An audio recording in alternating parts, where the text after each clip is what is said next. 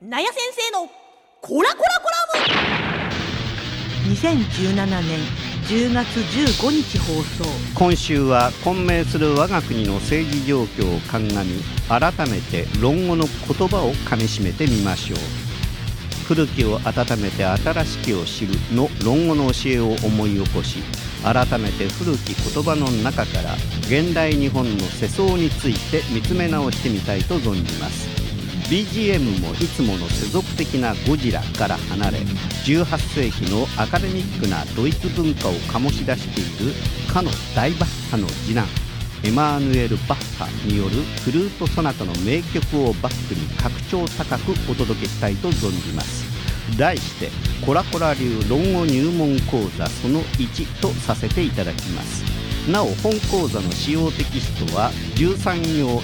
中祖本といたしますので講談社学術文庫からの引用となりますことをあらかじめお断り申し上げておきます。では始めましょう。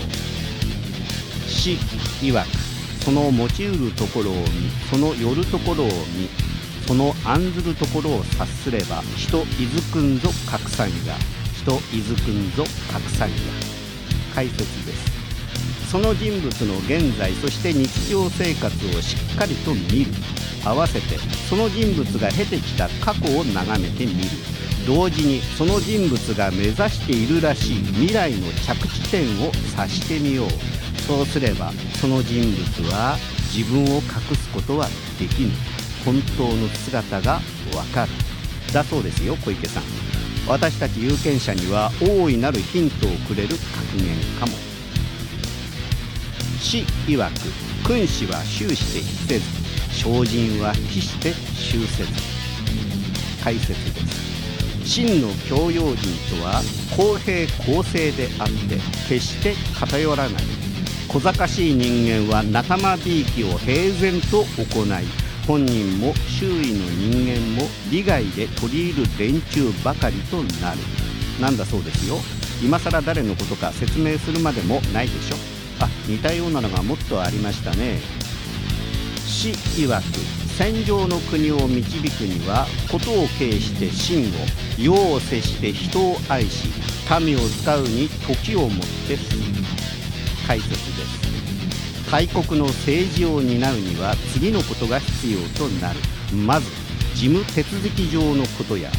法律などの成立においては可能な限り丁寧に扱って決して国民を欺くことなく公の金品すなわち税金の使途は徹底して節約を心がけ絶えず国民の心や生活を豊かにすることを優先し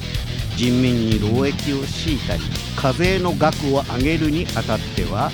国民にそのゆとりがあるかどうか今の時代はそれを課すに適切かどうかを愛を持って判断しなければならない。いやはやその通りだと僕も思います。この国では決して叶うことのない永遠の夢の一つかもしれませんが虚しいな。死曰く君子は食に悪るを求むることなくおるに安きを求むることなしことに倫理厳に慎む誘導につきて正す。学を好むと言うべきのみ。先生はおっしゃった。真に教養のある人とは高級寿司店や一流フランス料理店などで連日のごとく腹いっぱいの美食を求めたりゴルフ場が隣接した豪華で心地よい別荘とか邸宅に住みたいなどとは決して思わない。それよりも今すべき仕事は素早くこなす。しかし言葉は少なくして決して出しゃばらない。もし自分にも意見があるのであればその時は必ず優れた人格者を訪れ自分の考えを間違いのない方向に正していただくようにする。こういう人をこそ社会的先導者であり高額の師と呼ぶですってよ。まあそんな心得違いの政治的リーダーなどはこの国にはいないものだと信じてやみませんがそれよりも僕が感服したのは次の一節です。死曰くこれを導くに祭りごとをもってしこれを整うるに敬をもってすれば民免れて恥なし。これを導くに徳をもってしこれを整うるに礼をもってすれば恥ありてかつ正し解説です。行政を法律や規制のみによったり国家の治安に刑罰や国民監視徹底した取り締まりのみを用いたりするのでは国民はその法律や刑罰に引っかかりさえしなければ何をしても大丈夫だとしてそのように振る舞って何の恥じるところもない。その逆に為政者が行政を道徳に基づいて行い国家の治安のために世の規範を第一とすれば心から不全を恥じて国民もそして国家も正しくなるのだ。いかがですか？僕は思わずうなってしまいました。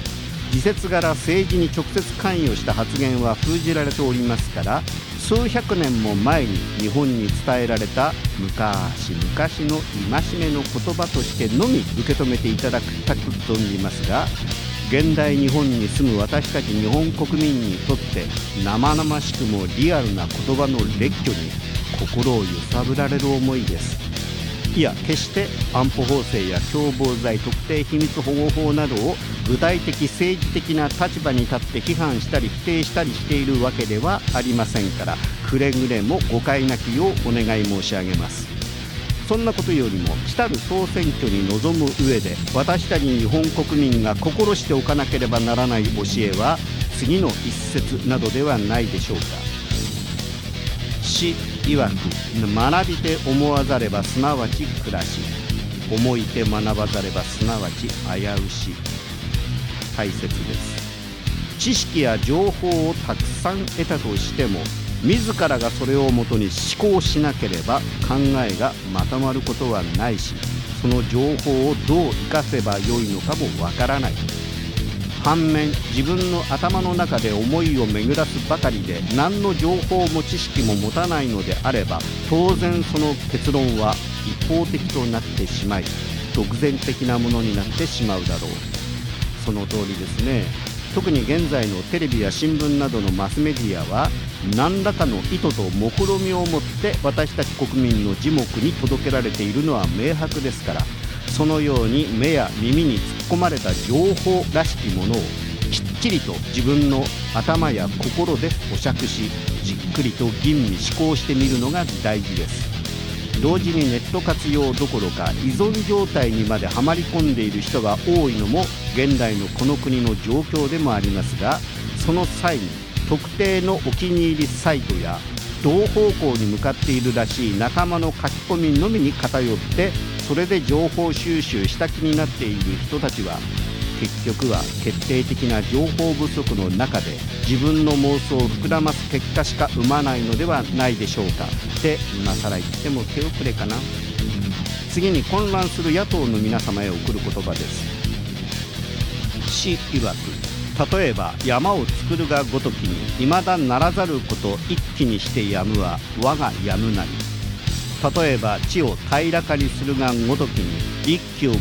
して進むといえども我ゆくなり。解説です。物に例えてみると山を作ろうとするときあとカゴ一杯の土で完成するというのにそこでやめてしまったならばやはりやめたということだ。同じく凸凹の土地を平らにしようとするときたったカゴ一杯の土を入れたとしてもとにかく始めたのであってそれはやはり進んだということなのだ。枝野さんそうなんですって。または死曰く友共に学ぶべきも未だ共に道に行くべからず共に道に行くべきも未だ共に立つべからず共に立つべきも未だ共に測るべからずと解説です。その人と共に学ぶことができたとしてもその人と共に人の道を行くことができるわけではない。その人と人の道を行くことができたとしてもその人と信念を同じくして世に出ることができるわけではない。その人と同じ信念で世に出たとしてもその人と一つ一つの出来事に対して同じ判断を下せるわけではない。うん。枝野さんと前原さんに向けた言葉のようですね。まあ割り切りましょうってことですか？それでは最後にこの国の政治家の皆さん全員に向けた言葉を捧げます。死曰く君子は徳を思い精進は道を思う。君子は敬を思い精進は恵みを思う。解説です。真の教養人は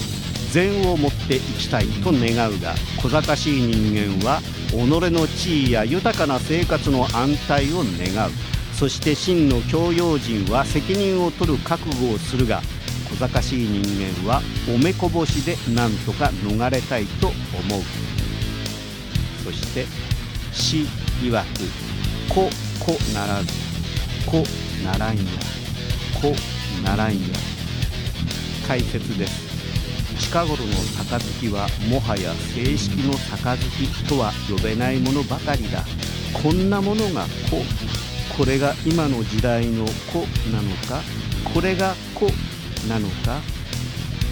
同様に今の時代のこの国の政治とは政治なのかこんなものが政治なのかこんなものを果たして政治と呼んでいいのかと僕には響いてきました。